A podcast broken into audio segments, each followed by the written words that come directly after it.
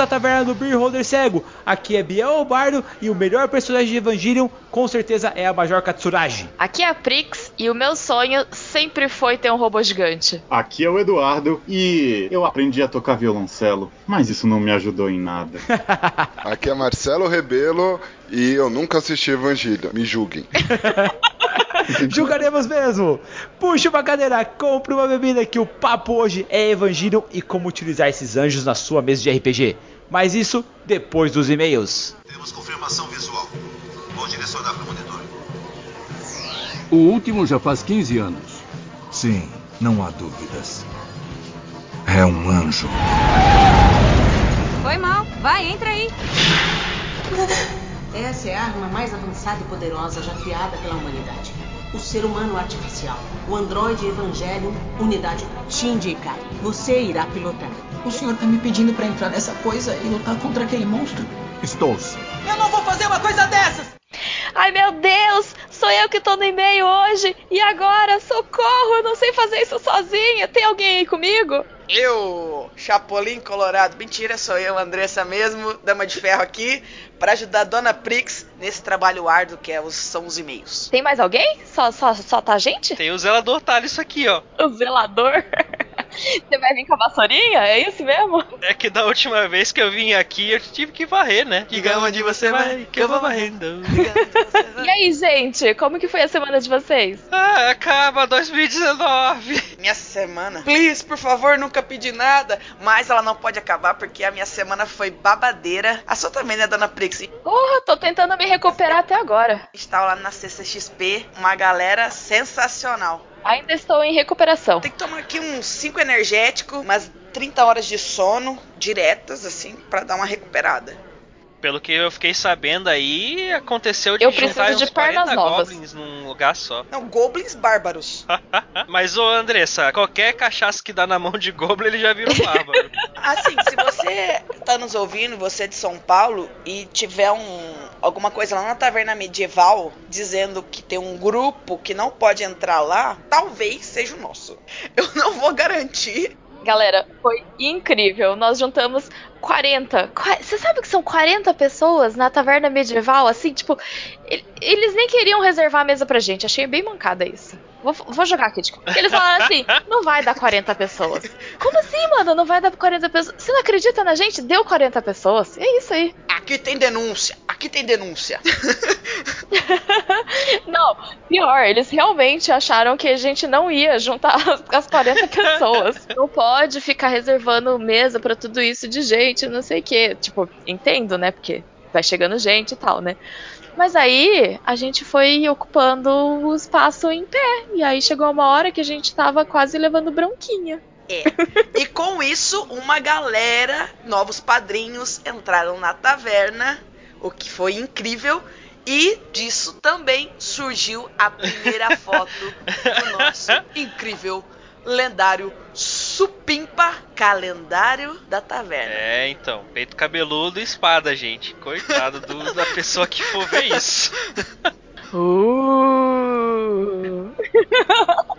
A foto foi tirada ao vivo, com todo mundo lá presente e ajudando a montar a foto. Foi maravilhoso aquilo. Então, se você for um adepto da palavra do calendário dos padrinhos, tá na hora de você entrar no padrinho da taverna e ver essa foto em primeira mão e ajudar que as outras 11 fotos sejam tiradas e montadas. Inclusive, Thalisson aqui, meu parça, tá esquematizado para compor estas fotos e você não pode perder isso.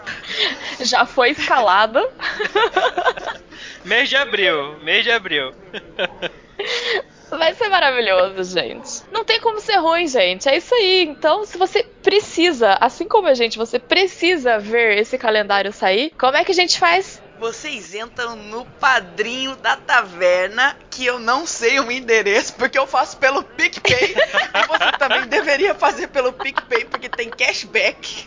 E é uma beleza, que você não precisa ficar lembrando de pagar os boletos. Isso, fora que cai na hora pra eles também. Eu, eu já desponta ali. Cashback é maravilhoso. Já des- quando você faz pelo PicPay, já desponta ali pra Prix, pro Bardo, eles já colocam vocês imediatamente ali, quase imediatamente, né, no grupo dos padrinhos. Às vezes eles te confundem. Às vezes te confunde com russo. Mas é isso aí não tem acontecido ultimamente. Ah, faz um tempo, né, que não entra nenhum russo no grupo. Chateado. Vou parar de colocar o código de, do país. Mas, se você não quer perder isso, então entra aí em padrim.com.br barra beerholdercego ou picpay.me barra beerholdercego. Vai no PicPay, gente, é uma beleza, é legalzão. Eles não estão fazendo um patrocínio aqui, mas a gente tá indicando mesmo assim. Beleza. Patrocina nós, PicPay. Patrocina nós, PicPay. Ah, e eu preciso falar da, da meta extra, porque aqui na taverna a gente põe meta e quando a gente alcança a meta, a gente dobra a meta. O calendário vai sair, porque vai sair, e vai ter que sair, porque faz uns 10 anos que tem essa promessa desse calendário, mas a meta. Acho que é de 200 padrinhos, é o Backstreet Bardos. É, é porque, é que assim, o Backstreet Bards, maravilhoso. onde nós teremos o bardo junto de outros padrinhos dançando o que? Backstreet Boys versão taverna, é óbvio. e você não Nossa, pode perder que- esse clipe incrível que vai passar na MTV, com certeza. Isso de fora de transmissão. Então, por favor. Meu nos Deus, te vi, né? Puta que pariu. A gente precisa alcançar essa meta, porque esse clipe vai ter que existir. Meu Deus do céu. Sério, vocês não têm ideia do que, que é o bardo dançando. Só eu já vi isso aqui. É, então, tem lá no Instagram da Brix o bardo dançando, mas eu não queria dizer nada, não. Tem? Tem. Dançando, dançando Just Dance. Ai, é verdade! Não dá pra saber em qual, qual dos dois tá acertando, né? Que tá com a coisa. Inclusive, inclusive as Então risadas são essa dica. maravilhosas. Já fica essa dica. Não é o Gabriel que tá acertando, viu?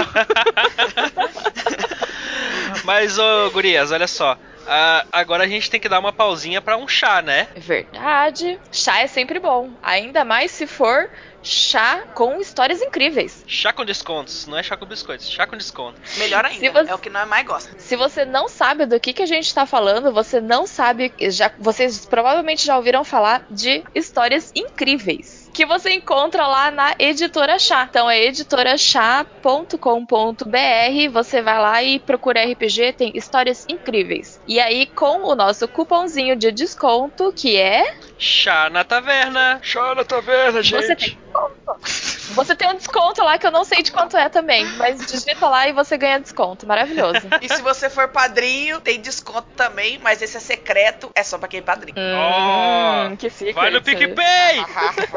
Vai lá, cara, apoia nós. Assim, na moralzinha. A gente quer muito esse clipe. A gente quer muito você jogando com a gente. É Vai lá, dá essa moral. Yeah. Yeah, rock your body. Não, galera, foco aqui.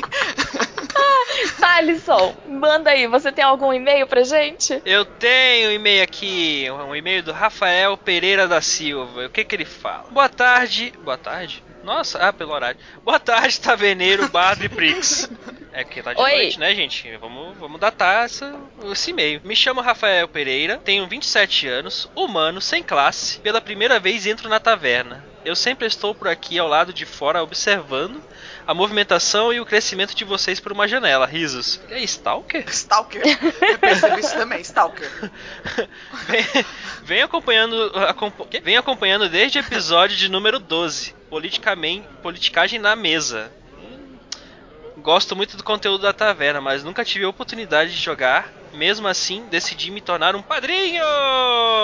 Aê!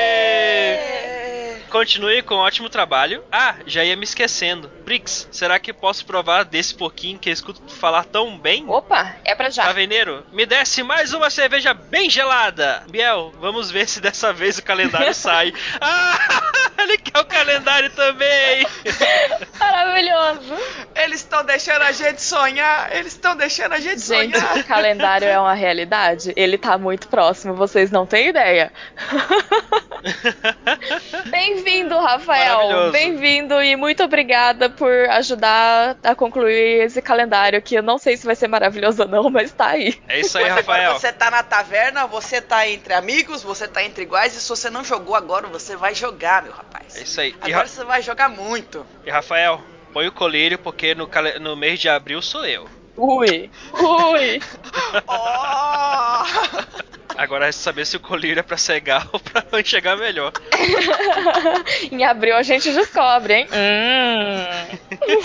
ah, danado.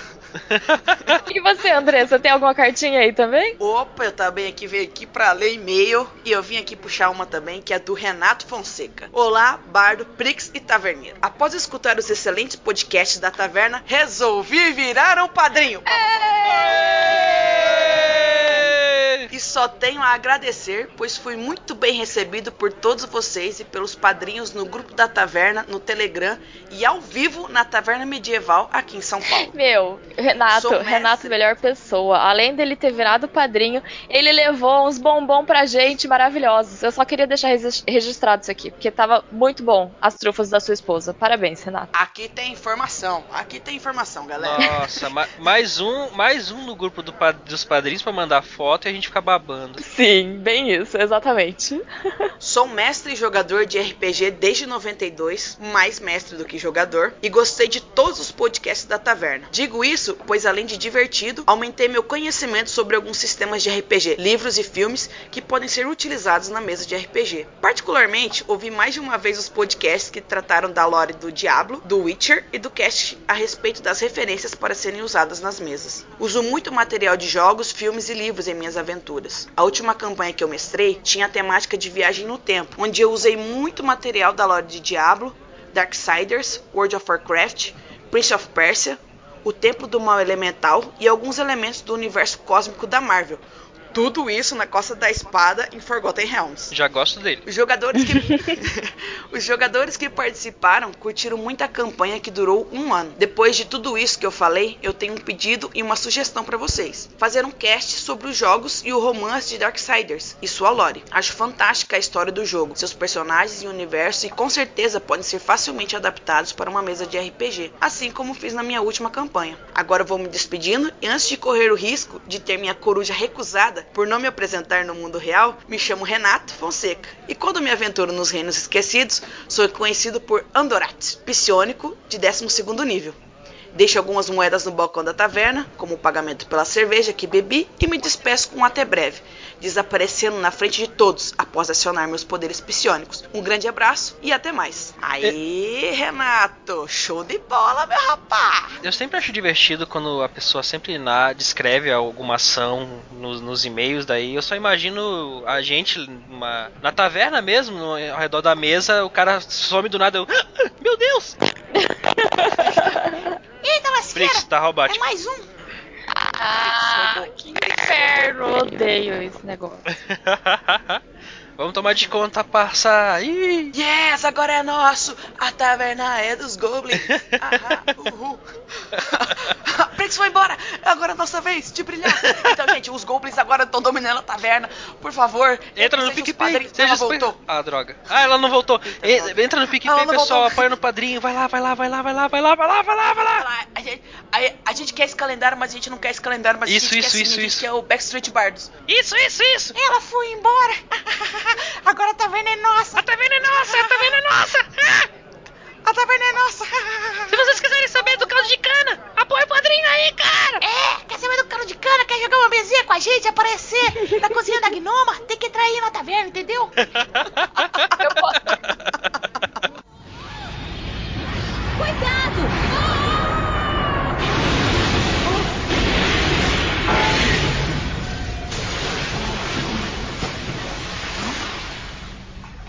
É, você ativou sozinho. Ele quebrou as amarras do braço direito. Não, isso é impossível. Eu nem mesmo inseri o plug de força. Isso não pode acontecer. Está tentando dizer que reativou sem estar ligado? Estava tentando proteger alguma coisa? Tentando protegê-lo? Ah, É ele. Vocês podem ver que eu chamei uma mesa bem eclética aqui, gente que já leu, gente que já assistiu, gente que manja tudo e gente que até aprendeu a tocar violoncelo para falar de um anime que é sensacional, que marcou muito a minha infância e a minha adolescência. E acho que também é de vocês, né? Exceto a do Marcelo, né? Me julguem, eu nunca assisti. Pior, Marcelo, eu sou pior que você, porque eu assisti, eu li e eu não lembro de nada. Então eu tô aqui pra vocês me ajudarem a lembrar disso. e eu tô aqui pra vocês me convencerem a assistir isso. É pra isso que eu chamei o especialista, né? Sentou na taverna, tomou cerveja e é especialista de alguma coisa. Não é? Mas a gente vai tentar representar aqui, né? Bom, Eduardo, como é que começou essa história de Evangelion, cara? O que é Evangelion, primeiro de tudo? Cara, Evangelion, na prática, ele é talvez um dos animes mais influenciadores que existe. Ele foi responsável por essa mudança de que o anime ele podia ter uma história mais adulta. E ele é basicamente aquela história futuro pós-apocalíptico com robôs gigantes e adolescentes pilotando essas máquinas e destruindo tudo. Cara, mas quem que em sã consciência daria um robô gigante para um adolescente pilotar, velho? Por que não? Não, o adolescente ele tá com todos os hormônios à flor da pele, Prix. Ele é a pior pessoa para pilotar um robô gigante. Pera, eu acho que eu já tô entendendo porque é pós-apocalíptico, né? Mas o que acontece? Eles pegaram adolescentes para pilotar porque esses robôs eles precisam de um sincronizador. Ele precisa sincronizar o robô com o piloto. Então, para poder fazer isso, eles só conseguiam fazer com adolescentes, não conseguiam com outras faixas etárias. Quando tentavam, dava merda. Saquei. Você tá me dizendo então que Pacific Rim é chupinhado de Evangelion. Com gosto. Totalmente. Inclusive foi uma das maiores referências que o Del Toro falou que ele queria fazer um Evangelion no cinema, cara. Ele ainda falou isso. Pois é, e dá para você ver que estão todos os elementos ali da sincronização tá lá, o negócio dos pilotos, tem até coisa que eu nem vou falar que é para não dar spoiler logo de cara. então, Marcelo, você assistiu Pacific Rim? Pacific Rim eu assisti. Vamos mudar o tema do cast? Que aí eu consigo falar. Não, é que daí você já consegue ter uma ideia mais ou menos de como a história encaminha, assim, robôs gigantes, monstros e tal. Saquei, saquei. Mas vai, Dudu, volto com você. Então, basicamente o que foi que aconteceu? Teve o, o que eles chamavam de segundo impacto. O primeiro impacto teria sido o meteoro que matou os dinossauros. E aí, quando teve isso, teve uma extinção em massa. E aí teve o, o, segundo impacto, que foi quando um novo meteoro caiu na Terra, já com os humanos ali. Dizimou mais de um terço da humanidade. A outra, outra parte da humanidade começou a morrer de fome, com guerras pelos recursos. Foi a maior loucura. Ficou tudo destruído. Só pra você ter uma ideia, esse meteoro caiu na Antártida e derreteu as calotas polares, fazendo um puta de um tsunami que varreu a humanidade, cara. Sim, e essa, esse tsunami foi em, lá, em escala global mesmo. Então não teve ninguém que escapou. Foi todo mundo pro saco. Só pra eu entrar no contexto. Até então, antes das, desse segundo meteoro cair, o mundo que a gente tá conversando é o nosso mundo normal. A partir do momento que caiu o meteoro, aí começa a, a mudar a história. É, Sim. exatamente. Tipo, tá todos os grupos ali, essa guerra chinesa com os Estados Unidos, só que no ano 2000, cara. Todo mundo ali falando, nossa, teremos carros voadores. De repente, chablau, caiu aquele meteoro e ferrou com tudo. Todos aqueles coleguinhas, meu, que se conhecia morreram. Teve uma destruição toda. E pior, cara, o meteoro pegou a terra de, sabe, de trivela, quando você bate na bola? Então, e tirou a terra do eixo. Então não tinha mais as estações do ano, sabe? Verão, outono, primavera, inverno. Ficou tudo na mesma. Só que uma coisa legal é que no anime é no dia 13 de setembro de, do ano 2000 em que acontece o segundo impacto, quando o meteoro cai na Antártida. E nessa data, no, no site da, da empresa, quando eles chegaram nessa data, eles liberaram a mensagem de que caiu um meteoro na Antártida. Nesse dia, e liberaram no Twitter, o pessoal ficou falando sobre isso e papapá. E eles comemoraram meio que o, um aniversário de Evangelho. Sensacional. Aí que rola a história pegada, Marcelo. Sabe quando a gente fala aqui de dicas de que o governo ou organizações podem manipular a mesa sem que os jogadores estejam ali vendo o que está acontecendo? Gosto disso. Eu adoro esse tipo de situação. Aquele esquema que o player acredita em tudo que a gente fala. Exatamente, porque o mundo todo acreditou que realmente houve um segundo impacto, que houve um meteoro. Só que não é bem assim, né, Dudu? Pois é, na verdade, na verdade, não teve meteoro nenhum. Foi um anjo que caiu na Antártida, que é o Adão que eles chamam. E esse anjo, ele veio, teoricamente, segundo os manuscritos do Mar Morto. Vocês lembram que nos anos 90 tinha o um maior negócio sobre esses manuscritos do Mar Morto? Pois é. É verdade. Lá, eles estavam prevendo que ia haver esse impacto e ia começar o apocalipse, que era justamente nessa virada aí do ano, tal, anos 2000. Pois é, mais um apocalipse rolando. Quando esse anjo chega, ele chega ainda dormindo. E os humanos, eles acabam chegando lá antes dele poder acordar e começar a destruir a humanidade e ceifar a vida da galera. Mas o objetivo do anjo era acabar com geral? Era. Pois é, é o anjo do apocalipse. Ele ia chegar e ia passar a geral no rodo. Só que ele chegou meio sonolento. Porque tava frio, né? Antártida, pá, tal. E os humanos, bem espertões, chegaram e falaram assim: Porra, esse cara tá dormindo, traz o porrete. E os caras deixaram ele em coma e sumiram com o Adão dali. Não, peraí, peraí. Vocês estão me falando que o anjo que, destru que ia destruir a humanidade apanhou pra meia dúzia de negro e ficou em coma. Cara, o cara chegou dormindo, a galera só aproveitou, cantou o Nana Neném e empurrou a maca dele, velho. Foi isso. Até você sentir sono, não é? Porque você vai reprimir o anjo ali, cara. Olha só o impacto do cara, velho. Certeza que ele bateu a cabeça ali, tava meio zureta. Os humanos só chegaram, aproveitaram o maluco e falaram assim: vamos levar ele embora pra dar uma estudada nesse cara? Pois é, imagina se você cair de um prédio de 200 andares, de cabeça na Antártida, e tá ali assim, você vai sentir um sono, vai estar tá aquele friozinho, você vai ficar dormindo, cara. Você vai falar, ah, vou ficar aqui mais um pouquinho, só mais cinco minutos. Então a gente deu sorte que ele caiu na Antártida, é isso? Exatamente. Basicamente. Imagina se ele caísse no Rio de Janeiro, o terror Nossa. desse cara não ia virar. Mano, se meia dúzia de nego deitaram o cara, se ele caísse no rio, velho, ele não ia ter apocalipse. Ia acabar a história ali, velho. Caiu no rio, acabou a história. Então, só que Deus era malandro. Porque chegou e falou assim, cara, eu tô mandando o Adão. Se o Adão não der conta, eu já vou mandar mais 17 anjos atrás dele. E se algum deles relar no Adão, eles explodem e acabam com a terra. E mais, quanto mais anjos chegam, o próximo anjo tá mais esperto, mais inteligente, com mais poderes e com habilidades diferentes do outro. E eles vão se adaptando. E também eles têm aquela mente coletiva, Dudu. Exato. Então eles vão se aperfeiçoando. E aí eles já sabiam que esses anjos iam chegar por causa dos manuscritos. E então, o que é que os bons japoneses resolveram fazer para se defender? Cara, vamos fazer uma força de defesa da Terra e construir robôs gigantes. Mas esses anjos, eles eram gigantes? Não. O tamanho humano normal? Isso que depende, o Marcelo, porque ninguém sabia como eram esses anjos. Então eles pegaram Adão e falaram: Cara, já que Deus está resolvendo sacanear a gente, vamos sacanear ele. Eles extraíram o DNA do Adão e criaram os Evas, que na verdade eram seres tão fortes quanto Adão, e daí nós temos por base que Adão era um ser gigantesco, muito forte, muito grande. Só que eles falam assim, cara, se a gente deixar ele com autonomia, talvez esses Evas se virem contra a gente. Então vamos tirar algo que faça com que eles tenham essa capacidade de pensar por si mesmos. E é por isso que o Eva ele só se move em sincronia com a pessoa, que a pessoa controlaria esse robô. Aí quando você olha o anime e você vê ali aqueles robôs, você não percebe que na verdade tem um ser ali que ele é 98,99% do DNA igual de um ser humano.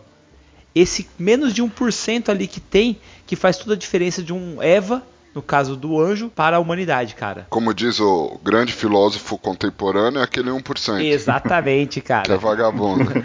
E aí, lógico, a humanidade teve 15 anos, cara, segundo os livros do Mar Morto ali, que era o tempo que os anjos demorariam para chegar, para se aprimorar. E aí começa toda a nossa história, porque não é tão simples assim você enganar o mundo inteiro falando de um meteoro e depois você falar, meu, alguns monstros gigantes estão vindo atacar a gente, não é mesmo, Dudu?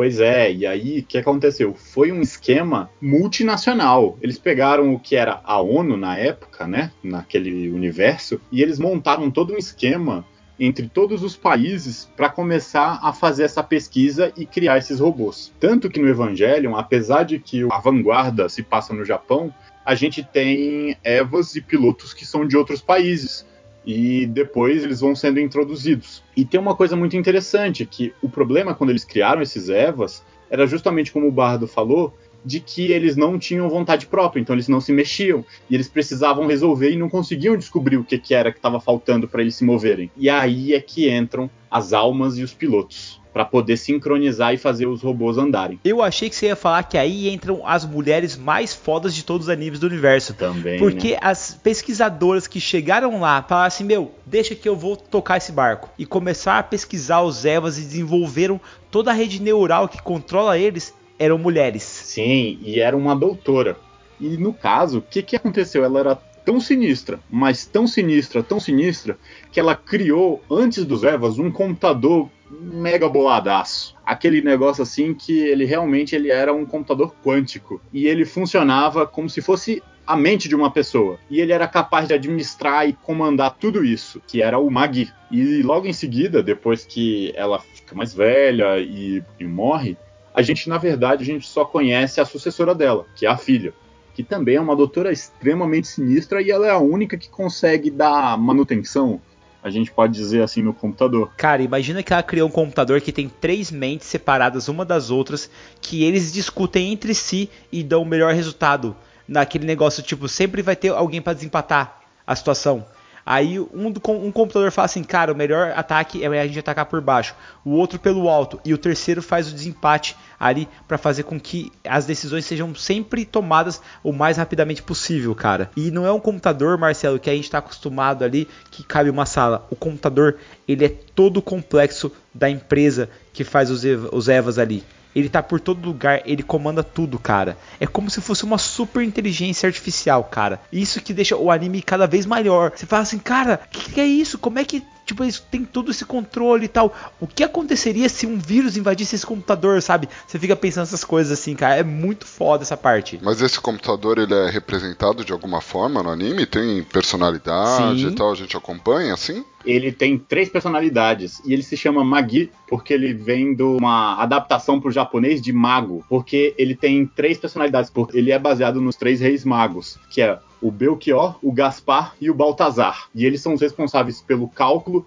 e também por fazer os Evas funcionar. Foda, hein? Curti, tô, tô curtindo, tô curtindo. A questão não é só essa, Marcelo, porque como é que os caras conseguiram chegar ao ponto de desenvolver esses Evas? Porque eles tinham pouco tempo, cara. 15 anos pra você construir um robô gigante, você colocar armadura, você tentar decifrar o que, que vai vir para você enfrentar, como controlar isso. Você precisa de ter uma mente que vai, aquele, é, sabe a ponta de lança? Fala assim, não, eu vou tentar dirigir esse robô. Eu vou fazer isso. E aí que saem os adolescentes. Quem que foi essa pessoa? Então, aí que tá. Essa pessoa é a mãe do nosso protagonista. E é ela que se oferece para fazer o primeiro teste do primeiro robô, que é o Eva 01. E aí eles. Mas ela era pesquisadora também Sim, ou não? Ela apareceu ela do era além? uma pesquisadora. Ela era uma das cabeças que estava criando os Evas. Ela era um, a pesquisadora-chefe e ela tinha também o gestor da equipe lá, que era o pai do nosso personagem principal. Então essa dupla foram eles que estavam no desenvolvimento mesmo do Eva. E quando ela vai testar o robô pela primeira vez, dá um problema, dá um ruim. E o robô entra em como se fosse um berserk e começa a tentar destruir tudo. E de repente, ele para de funcionar. Quando eles abrem a cápsula lá, o cockpit para tirar ela de dentro, só tem água, cara. Porque dentro desses robôs, para poder aguentar o impacto e sustentar você lá dentro, mesmo com o robô correndo a não sei quantos Gs de velocidade, etc., você tem como se fosse líquido amniótico, como se você estivesse dentro do útero da sua mãe. Então, quando eles abrem, só sai esse líquido para tudo quanto é lado. E ela desapareceu. Essa mulher que o Edu tá falando é a Yui Ikari essa Yui, ela era é, a, a, protagonista ali, tipo, que meu, começou a fazer todo o projeto. Ela era a mente por trás dos robôs. Enquanto o Gendo, que era o marido, que era o cara da política ali, que fazia a grana chegar, ela tava por trás. E, cara, imagina só, que você tá projetando um robô gigante. Imagina o tamanho que isso representa de arma para o seu país. Então não era fácil, tá ligado? Porque ao mesmo tempo que era uma corrida armamentista contra os anjos, que talvez, que ninguém sabia se iriam vir ou não, só que estava evidente ali que poderia vir por causa do Adão. Cara, imagina os outros países, todo mundo querendo fazer o seu robô gigante. E ela é forçada ao limite. Você sabe quando, como é que é japonês quando é forçado até o limite. E quando ela entrou para pilotar aquele robô pela primeira vez, já o robô entrou em Berserker e quando eles abriram essa cápsula, igual o Eduardo falou, e não tinha nada dentro, imagina só esse cara, o marido dela. O mais engraçado é que quando isso aconteceu, uma única pessoa estava ali e o robô estendeu a mão como se estivesse tentando alcançar essa pessoa. Essa pessoa era Shinji Kari. E desde aquele momento, o Gendou, que é o pai, ele teve certeza que aquele moleque tinha alguma coisa nele e aquele moleque precisava pilotar aquela unidade, que nós viríamos a conhecer como a Unidade 01, que é o robô mais lindo de todos que eu já vi na minha vida, cara. E que, inclusive, tem um trem no Japão. Se você viajar pro Japão algum dia, vá lá e pega passagem para andar no trem do EVA 01. Você não me vai viajar pro Japão e não vai andar de trem-bala no som de Evangelho. Acredito que tenha um, um metrô com, com esse skin de, de... É estilo Shinkansen, cara, com a armadura do, da unidade 01 ali, todo plotado. É um animal, cara. Mas é um especial ou ele mantém, tipo, isso fixo? Não, ainda Não, é eles mantêm isso fixo. É mesmo? É. Que sensacional, maravilhoso. Tudo que a gente falou é o background da situação, Marcelo. O Prix, quando o Shinji chega na base, ele tá andando porque ele vai ser pego por uma mulher, que é a Major Katsuragi, que na minha opinião é a melhor mulher do anime ali, porque ela faz as coisas acontecerem, porque ela é guerreira, que ela vai atrás e tal. Meu, ela dirige um carro, cara. Ela capota o carro, ela vai, pega o Shinji daqui, conecta as baterias, entra na base e ela vai com ele andando por uma passarela aonde você vê o robô ali, a unidade 01, parada ali numa supressão de baquelite. Galera, quando você vai assistir o anime, eles explicam que essa supressão de baquelite é um negócio que em forma líquida, ela é densa, como se fosse um cimento. A partir do momento que ela para de vibrar, ela congela e ela se transforma tipo no Durepox, não deixa os caras se mexerem de jeito nenhum. E ali a unidade está descansando e de repente o anjo chega e começa a atacar Tóquio. E ninguém sabe por que, que ele está atacando Tóquio. Tudo vai girar em torno de tentar procurar Adão. E ninguém sabe aonde está esse Adão, não é mesmo, Eduardo? Sim, o anjo, ele tá desesperadamente tentando encontrar o Adão. E reza a lenda de que ele tá dentro do centro de comando da Nerve. E é aí que começa o ataque e eles precisam de um piloto. E o único que tem ali capaz de pilotar é ninguém mais, ninguém menos do que o nosso antiprotagonista, que é o Shinji. Mas até esse momento, ninguém pilota robô? Isso que é o negócio. Tinha uma pessoa que tentou pilotar a unidade 00. E é uma menina que todo mundo ali acha ela muito tímida, acha ela, na verdade, um pedaço de gente. Quando eu falo pedaço de gente é porque parece que a alma dessa menina não tá dentro dela. Ela é muito apagada. O nome dela é Rei Ayanami. E no momento em que o Shinji chega lá, Prix, para falar assim: Eu não vou pilotar, o pai dele fala assim: Ótimo, eu não preciso de uma criança mimada aqui. Tragam a Rei. E nisso você vê a Rei. Devido ao último problema que ela teve com a unidade 00, ela vem numa maca, vem com o olho dela, tá vazado de sangue, então colocam um, um no olho dela. Ela tá tomando soro em um dos braços e devido a, aos impactos que ela teve durante o Berserker da Unidade 00, ela tá cheia de hematomas. E ela passa pelo Shinji. E nisso, um dos raios do anjo penetra dentro do front da Nerve e uma viga de aço vai cair em cima do antiprotagonista, igual o Eduardo falou. E nisso, nem mesmo a supressão de Baquelite segura o Evangelion, que estava ali, a unidade 01. Ela simplesmente tira o braço da supressão e coloca em cima. A viga pega na mão dela e bate e voa batendo exatamente no vidro por onde Gendo e Kari estavam olhando aquela cena. O Shinji vendo aquela menina daquele jeito, alguma coisa dentro dele fala: Não, eu tenho que proteger ela. Ele fala: Não, eu vou pilotar. E ele entra no robô para lutar contra o monstro, sendo que ele nunca pilotou nada na vida, sendo que ele nunca quis ser protagonista de nada, sendo que ele é um menino que ele sempre quis ficar escondido atrás das pessoas. E aí, cara, nós somos brindados com uma cena épica, um resultado maravilhoso de uma batalha linda que vocês têm que ver de qualquer maneira, cara. E que eu acho que é uma maldade se a gente ficar comentando demais sobre ela, porque é uma das cenas mais incríveis que você pode ver no anime. E lembrando que isso tudo foi animado à mão. Eu vou falar que anime é igual RPG mesmo, né? As pessoas não têm responsabilidade. Tá com uma criança dentro do robô, nem teve treinamento nem nada, vai lá luta com o anjo, vai dar tudo certo. Não, o pior não é botar uma criança, é pegar uma criança que já se ferrou antes, tá com o olho sangrando e tudo mais, e fala: Não, beleza, traz a mina aí que tá tudo certo. vai dar bom, vai dar bom. Tá muito errado isso, cara. Então, e ninguém sabe, cara, se o Gendo fez aquilo para forçar o Shinji a pilotar, sabendo que o Shinji tinha uma ídole boa que ele iria fazer aquilo, ou simplesmente porque ele falou, cara, é o que a gente tem para hoje. Porque agora, Marcelo, eu vou te jogar na posição dele. Cara, a única forma de deter apocalipse total, a queda da humanidade, simplesmente a humanidade vai desaparecer. Essa criança podendo pilotar esse robô. Pra você ter ideia, quando o anjo chega nesse ponto, eles já atacaram o anjo com três bombas nucleares. A primeira bomba surtiu efeito. Logo depois o anjo regenerou e a segunda bomba não teve efeito nenhum. É um bicho que o próprio organismo dele vai aprendendo. E mais pra frente a gente vai ver que o anjo ele tem uma aura em volta dele que cria um campo de força e que ninguém pode romper, a não ser o Eva com uma faca. Gigante. Então é um robô gigante brigando de faca com um monstro, cara. Já me convenceu, cara. A questão é: você é o cara que vai decidir. Você colocaria ou não essa menina ferida pra pilotar o Evangelho, sendo que só tem ela, cara? Biel, você tá ligado que eu sou o cara errado pra você fazer esse tipo de pergunta. Eu sei, cara. As pessoas vão é me questão. julgar, velho. Não, não, Tá Marcelo. julgando, Marcelo. Você não assistiu. Eu não lembro, mas eu assisti. Evangelion, assim como a Prix falou, é igual ao RPG. Nós temos que tomar decisões que muitas vezes não é preto no branco, cara, é cinzento. Será que aquele NPC ali que tá falando aquele negócio é verdade? Será que aquele cara não vai trair você? Ou melhor, como você vai se comportar se você descobre que o seu empregador é um maldito, é um bastardo desgraçado que tá cometendo um monte de crime? Sabe? É isso que a gente traz do Evangelion para o RPG, porque cada personagem ali é muito profundo. O Shinji, cara, ele é um personagem totalmente quebrado. Ele é um personagem que ele não quer estar ali naquele local. E infelizmente ele tá ali e ele é o que tem para hoje. Ele vai ter que lidar com isso.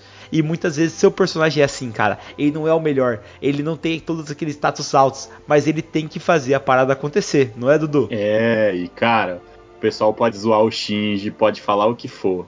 E por mais que eu, quando eu tinha os meus 15 anos, eu pensava assim: ah, Shinji, vai se ferrar e entra logo nesse robô. Hoje em dia eu penso: puta merda, olha o peso que eles jogaram nos ombros desse moleque. E você pensando que ele foi um moleque que foi abandonado pelo pai quando ele tinha 6 anos de idade. E ele ficou sendo criado pelos tios lá no interior, sem nunca ter uma notícia do pai. E de repente, quando ele completa 15 anos, chega uma carta falando: Shinji, meu filho, vem morar comigo. O moleque vai lá todo feliz e contente, pimpão, pensando, cara, vou conseguir agora a aprovação do meu pai. Aí você chega lá e seu pai chega e fala para você: Bom, moleque, agora tu tem que salvar a humanidade, tá? Pilota esse robô aí salva todo mundo, vai. O moleque vai ficar desesperado. E é aquela coisa que, como o Bardo tava falando, você não, não tá habilitado, você não é pronto, você não treinou, você não é soldado. Você é só um moleque. E você tem que salvar o mundo. Agora vamos colocar isso no RPG, Marcelo. Me fala o seguinte: se por um acaso a religião do seu mundo lá que você está narrando, os clérigos recebem do, do, próprio Deus um dogma falando que a humanidade deve morrer.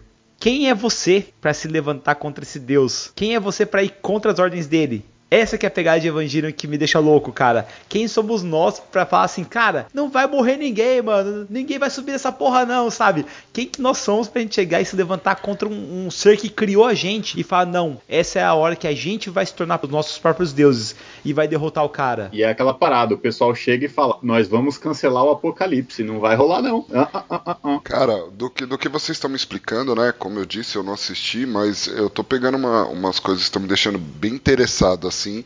Primeiro, essa ideia que é, o menino nasceu do, do Eva, né, sem ter uma mãe. Provavelmente ela não estava grávida quando ela entrou e tudo mais. Então já cria um aspecto de Salvador, né? Não, não, eu acho que o menino já existia, né?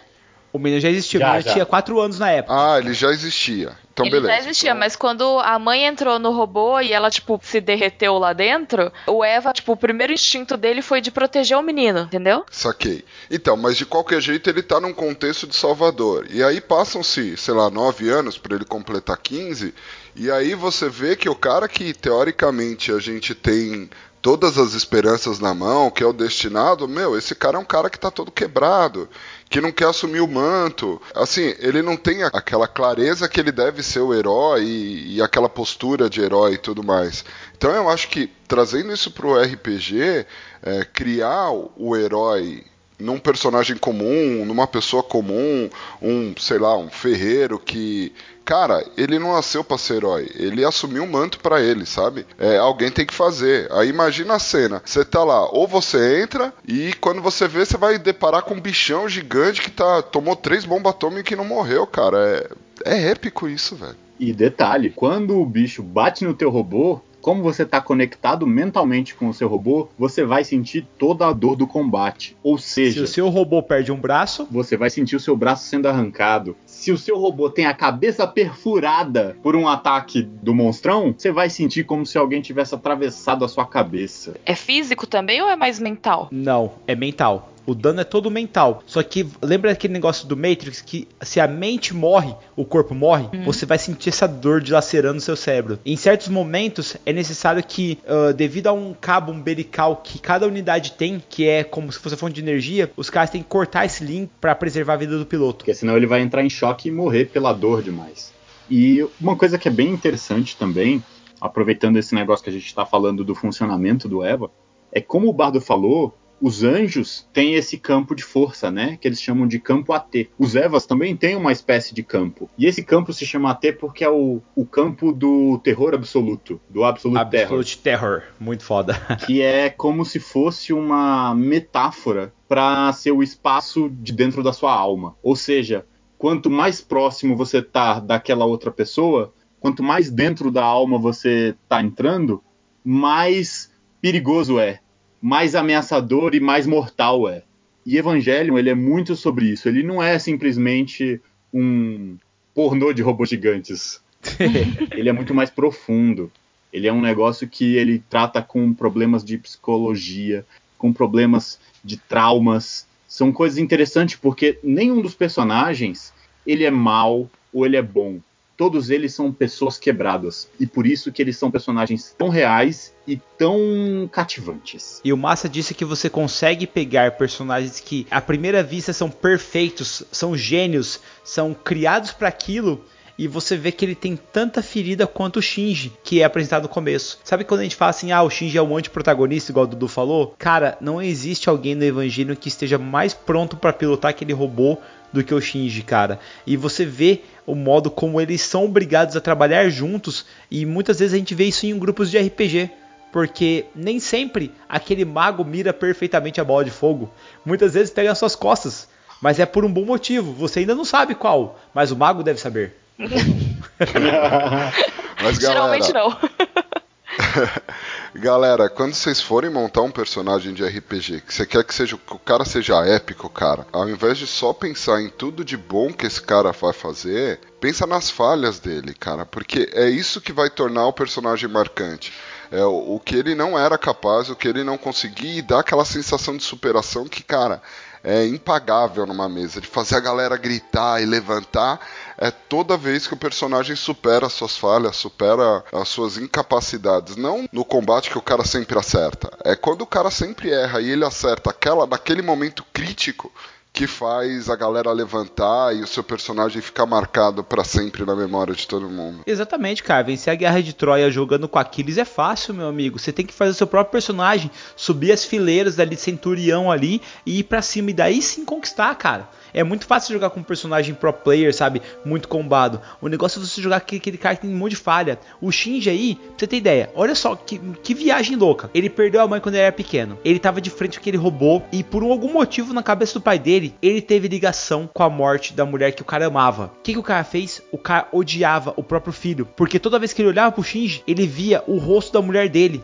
e falava que aquele moleque tirou a mulher que ele amava. Imagina só esse ódio que o cara colocou e essa criança nunca teve amor de pai. Como é que essa criança vai ter uma postura de herói? Como é que essa criança vai ter um exemplo, sabe? Essas coisas que você colocar no personagem, cara, a insegurança que ele tem. É, o legal do Evangelho é justamente você ver os personagens e analisar eles, como eles são inseguros, como eles são humanos, como eles cometem erros como a gente. Às vezes é muito difícil você pegar e pedir desculpa. E isso você vê em Evangelho, sabe? Essa que é a parte legal de você construir um personagem de RPG com essa base que esse anime dá. Então, acho que a primeira lição de Evangelion é de criar um background, né? Não seja um órfão. Não. Não, seja Não. uma pessoa que foi abandonada e quer se vingar de todo mundo, simplesmente. Ou se você vai ser um órfão, seja um órfão interessante. Seja um órfão onde ser um órfão move a história. Como, por exemplo, o personagem favorito do bardo e meu, que é a Misato Katsuragi. Ela é um personagem que ela perdeu o pai no segundo impacto. Ela tava na Antártida com o pai dela quando o anjo caiu. Cara, essa personagem, ela é mostrada de princípio como uma personagem quebrada, uma personagem que ela tem vários problemas, que ela tem diversas falhas, mas conforme você vai conhecendo e você vai sendo apresentado a essa personagem, você vai conhecendo quem ela verdadeiramente é e não a máscara que ela usa para o mundo exterior, você vai vendo o quão forte e o quão brilhante é esse personagem e é o personagem que é o que dá a esperança. E é ela que sustenta todos os pilotos e todo o central de comando. Porque ela é a comandante do, do Nerve. É ela que é a verdadeira alma da equipe. Cara, vou ter que dar um spoiler. Velho, ela é órfã. Olha, só, olha só, Tô desconectando, tô desconectando. o, o pai dela morreu. O pai dela, cara, que nunca trocou umas palavras de carinho com ela e tudo mais. Ele chegou, ele tomou um tiro de ela tava ferida. Só tinha uma cápsula pra escapar. Ele falou: Filha, vai, porque eu escolho você pra esse novo mundo. Ele fecha ela dentro da cápsula. Ela fala: Não, pai, não, não, não. Cara, ele fecha e trava com a- a- aquela coisa por fora. E de repente vem aquele branco e ela vê o pai desintegrando, cara, na frente dela. Porque o pai dela, velho, escolheu salvar ela, cara. Então imagina só: esse aí é o personagem com ódio contra os anjos. Então, ela é dura, cara. Só que assim, ela nunca perde ternura. Quando ela vai pegar o Shinji lá e ela tem todo esse é, encanto com o Shinji, ela vê que o Shinji ele é todo broke e tal. Pra você ter ideia, cara, ela chega e o Shinji vai tomar banho. Ele abre assim a porta do banheiro, sai um pinguim de lá. Aí ele, ah, tem, tem, tem um, um pinguim. Ah, é o Pen Pen, é meu animal de estimação. Fica tranquilo, só toma banho duas vezes ao dia. Ele, mas é um pinguim. Ela, é, cara, ele toma banho. Você não acha que tá meio frio, não? Ele nu na frente dela, tá ligado? E, gente, é muito legal porque não tem nenhuma cena de genitália, de no anime, cara. É muito legal que os caras sempre escondem com uma latinha de cerveja, com um- alguma coisa diferente. Cara, sério, é sensacional o entendimento de uma pessoa mais velha morando junto com uma pessoa mais nova, explicando como é que funcionam as coisas, cara. É muito legal de você ver isso. E você percebe que o Shinji vai mudando por causa dela. E é a mesma coisa que acontece na mesa, quando o seu personagem vai sendo mudado pelo contato com seus outros personagens de grupo. Por isso que a gente fala tanto que é tão bom você jogar com quem você conhece, com amigos. Por isso que o RPG é legal, cara, porque um molda o personagem do outro e muda a pessoa que tá ali do seu lado. Mas, ao mesmo tempo que Evangelion tem relacionamentos legais e bacanas, também tem relacionamentos quebrados. E quase todos são quebrados. E eu acho que isso também pode ser muito divertido como mestre, você fazer os seus personagens, os seus players, eles começarem a ter as intrigas entre os personagens. E até eu tava conversando com um amigo uns tempos atrás, que por um acaso era o taverneiro, e a gente tava discutindo que ele deu uma ideia genial, muito maléfica, que é, se você vai fazer um RPG de batalha, uma aventura com batalhas de robôs gigantes onde tem a sincronização com o piloto, por que não fazer cada robô desses ter uma alma? E cada alma é controlada por um jogador, mas o piloto é outro. Então, às vezes, o cara tá pilotando e de repente ele vai fazer alguma coisa que a alma do robô não gosta. E aí é outro jogador que fala: Não, eu não, eu não faço isso, não. Meu robô não vai fazer isso, não. E de, e de repente vai começar uma intriga maravilhosa. E eles vão começar a ficar indignados e vai criar um grau de dificuldade a mais na mesa. E as camadas vão começar a ser lançadas ali, porque eles vão ter que lidar com isso e vão ter que se resolver. E eles vão ter que se entender para fazer o negócio funcionar. Mas, peraí, deixa eu ver se eu entendi. Um vai jogar com o robô e outro vai ser o piloto. E aí eles vão ter que entrar em acordo pra fazer funcionar essa jogada. Basicamente é o seguinte: primeiro você pega e cada um escolhe um robô para controlar. E aí ele vai ser a alma daquele robô. Então, em certos momentos, assim como o EVA 1 se mexe sozinho, eles vão poder mexer o robô sozinho. Em alguns momentos. Você pode definir como é que vai ser isso daí, você pode combinar com os jogadores e ver como é que vai ser. Particularmente, eu acho que fica legal quando tem momentos decisivos. Aí vai ter que alinhar a decisão do cara que tá, às vezes, jogando como piloto de um robô, só que o piloto do outro robô, ele pode ser o cara que controla a alma do robô do outro amigo. Então vão ser sempre duas pessoas jogando com piloto e robô. Mas não necessariamente é você piloto do robô que eu controlo. Exatamente. Por exemplo, a Prix pode estar pilotando o EVA 1 e a alma sou eu. Ao mesmo tempo, eu tô jogando com o piloto do EVA 2 e a alma do meu robô é você, Marcelo. E aí vai Então- chegar num momento que eu, por exemplo, eu vou falar assim, cara, eu vou sacrificar a Prix. E aí você pega e fala assim, opa. Eu não deixo, não. A alma do meu robô não vai deixar sacrificar a Prix, não. Não vai. Meu robô vai virar pro outro lado. Pá! E aí, naquela hora, eu tento fazer e o robô vira pro outro lado. Então, basicamente, se o Biel for controlar um robô, eu vou ser o cara lá do 00. Robô em Berserk e eu tô destrupiado no final. Pois é. Mais ou menos isso. Basicamente isso. E deixa eu perguntar uma coisa: existe algum sistema que vocês acham que encaixaria bem com o Evangelion? GURPS deve ter alguma adaptação, né? Provavelmente. Com certeza. Sempre. Mas eu acho que o mais interessante, Prixel, é a história, como você pode adaptar. Porque não precisa ser basicamente robôs gigantes. Podem ser outros veículos ou até mesmo outros personagens, pessoas. Não, sim, sim, sim. Mas a, a ideia de você pilotar um robô é muito legal, sabe? Você Ah, brincar sim, de Evangelion, certeza. de Pacific Rim, é muito legal isso. Tipo, é assim, eu fico imaginando que Reinos de Ferro tem essa parada do robô, né? De você pilotar robô. Mas aí é uma coisa meio steampunk, não sei se encaixaria. Cara, eu tô pensando assim, na pegada mais narrativista que vocês estão propondo aí com o cenário, eu tenho lido bastante Fate, cara, e Fate dá uma abertura gigantesca pra esse tipo de coisa.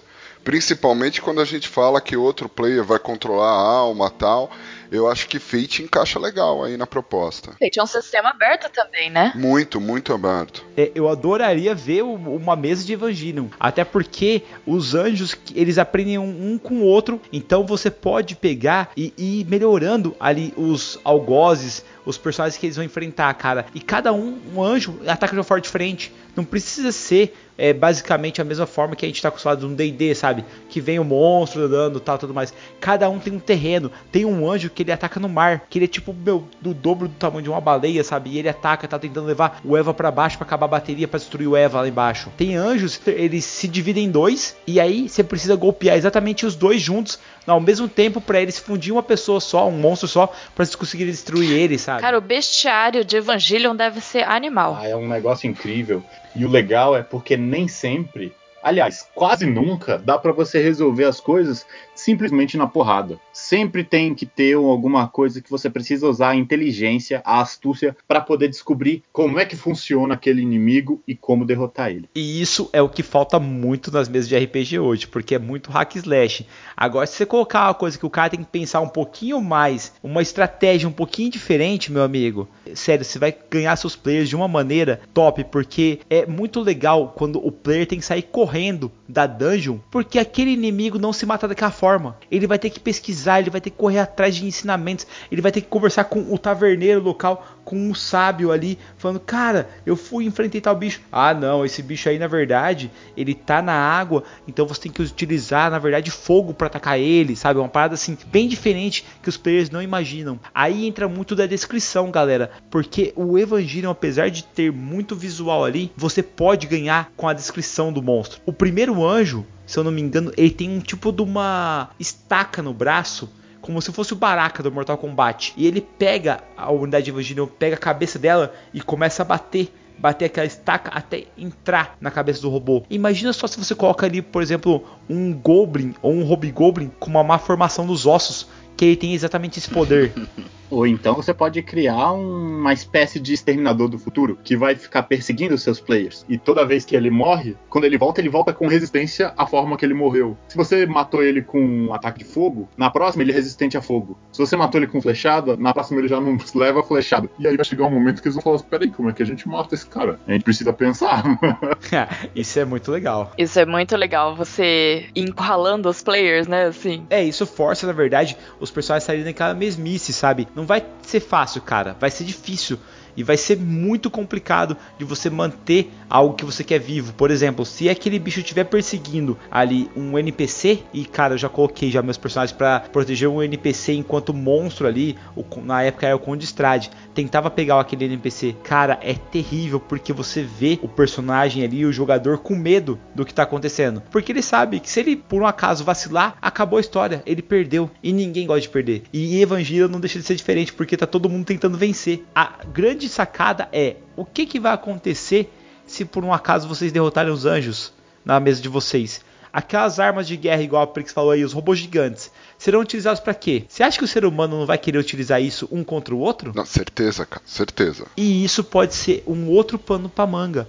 Você pode começar já num, num local onde esses monstros foram eliminados no melhor estilo ali Pacific Rim 2, aonde os kaijus foram exterminados, só que existem várias pessoas que agora têm controle de mechas e vocês podem utilizar isso no dia a dia. E no meio do combate ali, no meio da, daquele cyberpunk que você está jogando, simplesmente ocorre a chegada de um desses anjos. Os grupos, os países, as facções irão se unir para derrotar esses anjos ou irão acabar perecendo perante eles. Isso é uma coisa legal de se usar. Não, Biel, já pega a pegada assim. Você tá no, no último combate, já começa a sessão no último combate. Você tá lutando contra o último anjo, tá todo mundo no êxtase para derrotar você quase perdendo, o anjo quase sendo derrotado e de repente aparece outro que aproveitou que vocês dois estavam fracos para destruir e já tomar posse de tudo. Nossa, Cara, isso é outro país, cara. Já, já é invulnerável a tudo aquilo que você usou no primeiro ou não? Não, tanto faz. Pode ser outro país, cara. Pensa assim, ó. O Japão tava derrotando o último anjo. Aí veio o robô do Brasil, que demorou mais para ser construído e tal. Por isso que ele só aparece no final. Aí ele vem e derrota os outros dois e resolve atacar o Japão para tomar posse de tudo. Começou aí, a Terceira Guerra Mundial, é, cara. Sim, e ele sabe que o Japão tá sem armamento, porque ele investiu tudo para segurar aquele anjo. Exatamente, cara. Eu- Ou seja, é mais uma coisa que você pode utilizar, galera, com personagens de Evangelion. Porque cabe muito bem em uma trama dessas. A Prix falou dos sistemas. Eu indico o Cyberpunk ali, ou mesmo o Fate que o Marcelo falou, cara. Vocês têm mais alguma recomendação, galera? Olha, tem também um sistema do Cypher System que você tem cyberpunks. Nesses cyberpunks você vai ter vários complementos e um deles você tem robôs gigantes. Você tem também Cthulhu Mecha, onde você tem bastante pano na manga para poder explorar a psicologia dos seus personagens, torturar eles com o que eles mais amam e com o que eles mais odeiam e mais têm medo e usar da insanidade para deixar todo mundo maluco na mesa. Mesmo Fala o sistema de novo que eu vou Se anotar, você vai cara. lutar com o Cthulhu, vá num robô gigante, por favor. É. Não, mesmo porque a gente tá falando de entidades, né? A gente tá falando de deuses e, e anjos. Então, o, o lado psicológico ferra mesmo. Pois é, o Cthulhu Mecha. Pode anotar aí. Se você ficou interessado no Evangelion, eu acho que não tem outro sistema que já vai ter o negócio ali prontinho pra você explorar todas essas, essas coisas que a gente tá falando. Como que vocês usariam essa coisa dos anjos vindo procurar Adão? Porque o Adão tá escondido pela humanidade. E tem agora robôs gigantes protegendo, ou escondendo, ou disfarçando onde foram parar esse Adão. Eu acho que seria legal, Prix, aí num combate que tá tendo. Os caras criaram os robôs gigantes pra lutar mesmo. No melhor estilo é mecha, tipo, tipo meu luta mesmo, sabe? De tipo cyberpunk. Aí que acontece? Do nada aparecem alguns robôs muito mais fortes do que os mechas que nós temos aqui no mundo. Esses robôs são muito mais fortes e eles são mais orgânicos. E de repente eles começam a atacar facções. E uma coisa leva a outra e você descobre que esses caras estão procurando um anjo que traiu o céu e desceu com segredos. E aí o céu você pode colocar como se eles fossem ali uns Transformers, sabe? Que vieram de cima. Tipo, eram os deuses astronautas. e aí eles têm que achar aonde está esse Adão. E esse Adão pode ser um NPC que tá ali ajudando o grupo, que pode ser um mercador, sabe? Que eles encontram no- na primeira sessão e eles nunca desconfiam do cara, sabe? E no final, os caras só queriam chegar naquele mercador ali pra ter o caos todo, pra acabar com a humanidade. E esse cara pode fornecer as armas que eles precisam pra enfrentar os anjos, sem eles saberem que ele é um anjo, na verdade. Biel, posso acrescentar? Eu acho que uma coisa que também ficaria legal nesse contexto, pensando em robôs gigantes, é colocar combates em lugares que não deveriam haver combates. Então, o anjo caiu no meio da cidade e a galera tem que saber lidar também com os problemas de um robô gigante lutando dentro da cidade. Então, Sim. eu acho que dá um, um gostinho a mais o combate. Mas aí eu quero fazer uma outra proposta, saindo um pouco desse contexto. E como vocês fariam se os players fossem os anjos atrás do Adão? Hum, boa, Aí boa. sim. Eu acho que primeiro eu faria o seguinte: eu começaria como você sugeriu, com eles fazendo a batalha final com o último anjo. Então eu faria, sem contar nada pra eles primeiro, eu ia fazer eles criarem os personagens, pedir background, falar assim o que, que você ama, o que, que você odeia, você é amigo de, do fulano, você é inimigo, e ia botar. Tem que ter sempre alguém que você gosta na sua equipe e alguém que você não gosta, pra poder criar aquela dinâmica deles terem realmente personagens que parecem vivos. Aí depois que eles vão lá, derrotam, fazem, salvam o mundo, na próxima boto eles pra jogar de anjo e matar os próprios personagens. Imagina! Chega minha boca enche de água, cara. eles contra eles mesmos. Bom. E você, Biel, como você faria? Cara, eu colocaria desse- dessa forma como eu descrevi, sabe? De colocar os anjos chegando. Só que essa, essa ideia de você colocar os personagens como anjos, cara, é sensacional, porque aí você é aquele negócio de inverter, sabe? A questão Tipo, você vai dar as ferramentas pros caras desenvolverem a história. Eu acho muito legal você colocar ali os anjos chegando e assim, colocar todos os personagens pra interpretar um anjo de cada vez, não vários anjos. Nossa. Porque daí você faz uma coisa bem que eles vão ter que combinar, sabe? Tipo, sabe os robôs do Changeman? Que um move a perna, outro move o braço? Então, tinha que ser uma parada dessas, velho. Maravilhoso. Maravilhoso. Boa, boa, gostei. É porque daí eles têm que entrar em, em acordo, né? Tipo assim, vamos atacar Tóquio, porque né, a gente tem que destruir o Japão, sempre. e aí, tipo, vai, ser, vai cair em Tóquio mesmo? Vai cair no mar? Vai entrar um maremoto? Como que vai rolar o esquema? Pois é, e eu também acrescentaria uma coisa, se você quiser fazer uma aventura mais clássica.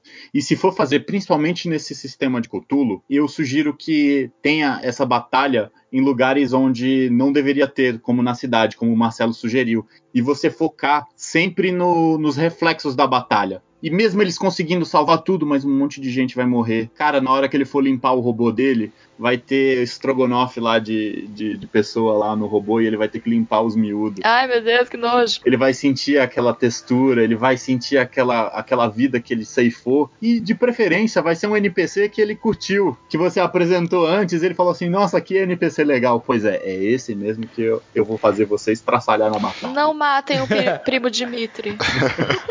Eduardo, eu ainda acrescentaria mais. Uma coisa que eu gosto muito de usar nas mesas é usar o poder do marketing, cara. Porque às vezes o cara se ferrou tanto, tentou, fez o melhor que pôde, e aí o jornal sensacionalista vai falar que ele tá lá só pra Sim, destruir. Sim, cara, usar mídia. O cara não vai ressaltar os, os, bons atos. A mídia é a melhor coisa, cara. Tem sempre aquele repórter que fala: Não, esses robôs gigantes estão vindo aqui porque eles querem destruir, não tem anjo coisa nenhuma. E deixa o cara ficar com a sensação ainda, porque na hora que ele sair, a população vai começar a vaiar, a população vai querer que eles vão embora. Então fica, fica uma camada bem densa para os personagens lidar com tudo isso. E sem falar que em Cthulhu você nunca tem certeza se o que tá acontecendo é verdade ou não.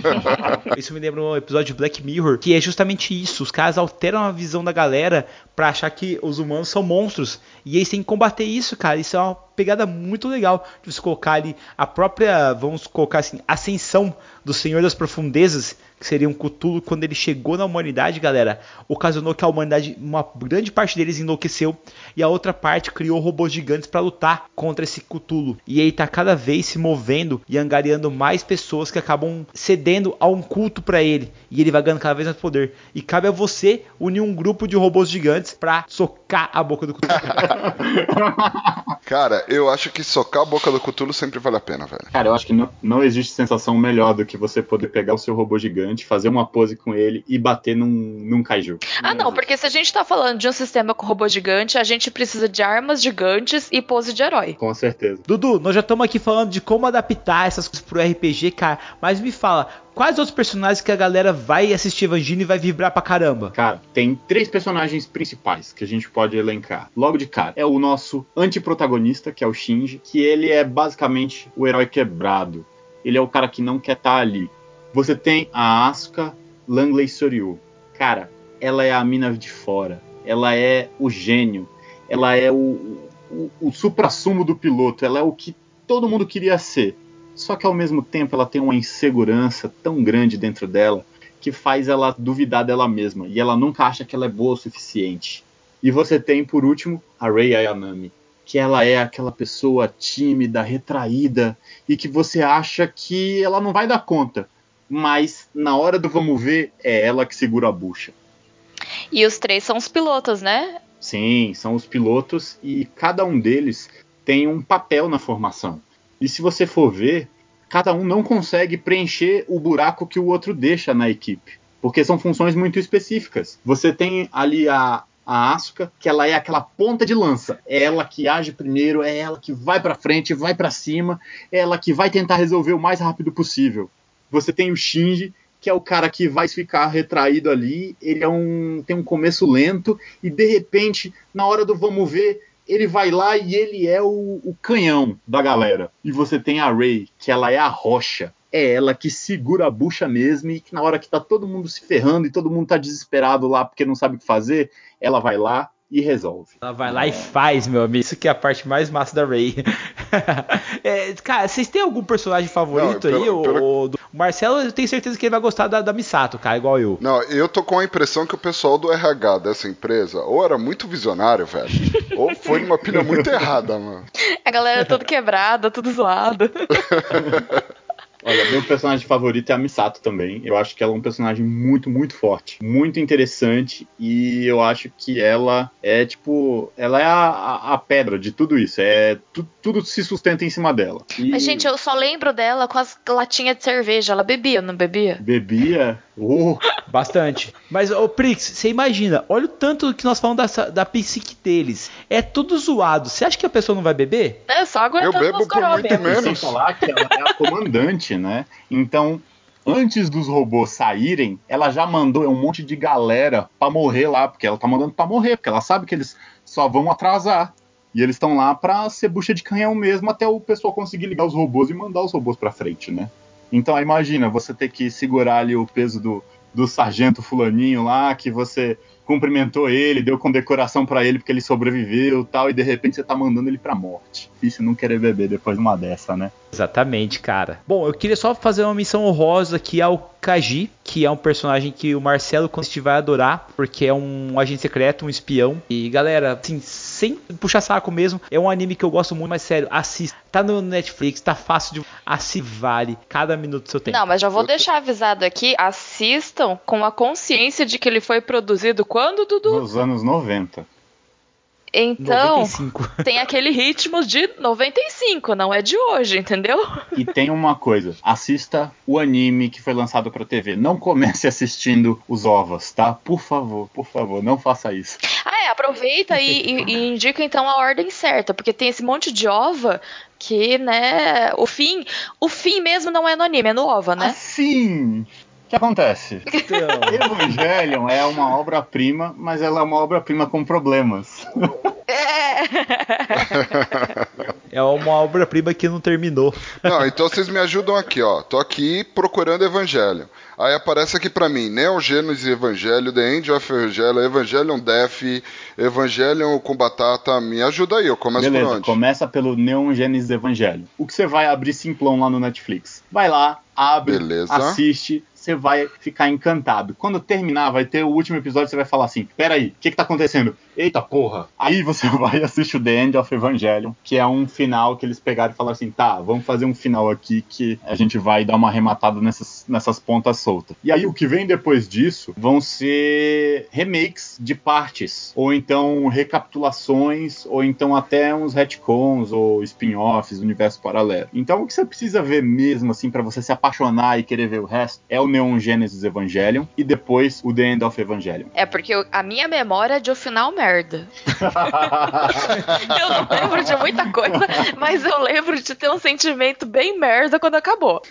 Olha, Prix, você não tá longe da verdade, não. Mas já mudar, já teve os. Cara, não importa o final. O que importa é a viagem, Falou cara. tudo, Bardo. Parabéns. Muitos parabéns. Ah, não, mas eu gosto do final foda. Como assim? Aquele final merda é aquilo mesmo? é, mas é porque o final lá é tipo. O herói perdeu, né? Deu merda. Então, assim, eles estão ali pra tentar segurar. Mas não quer dizer que vai, entendeu? E é aquela coisa, que quando a ideia dos anjos é que eles vão desfazer o ego. Então as pessoas vão deixar de ser egoístas, vão deixar de existir e virar uma consciência só. É a instrumentabilização do ser humano. E aí eles vão se, se transformar num ser maior, num ser semelhante a Deus. Quando toda a humanidade deixar de ter o ego e passar a ser um único ser. Por que, que a gente decidiu lutar contra os anjos, mano? Exatamente, exatamente, cara. Quero agradecer a presença de cada um de vocês. Marcelo, Edu, muito obrigado mesmo. Prix, sensacional. Obrigado pelo todo o seu conhecimento, sua memória. Tô aqui pra isso. Bom, galera, eu vou subir a música aqui que agora eu vou voltar a assistir mais os episódios de Evangelho pra matar a minha saudade. Falou, tchau, tchau. Valeu, galera. Tchau, tchau.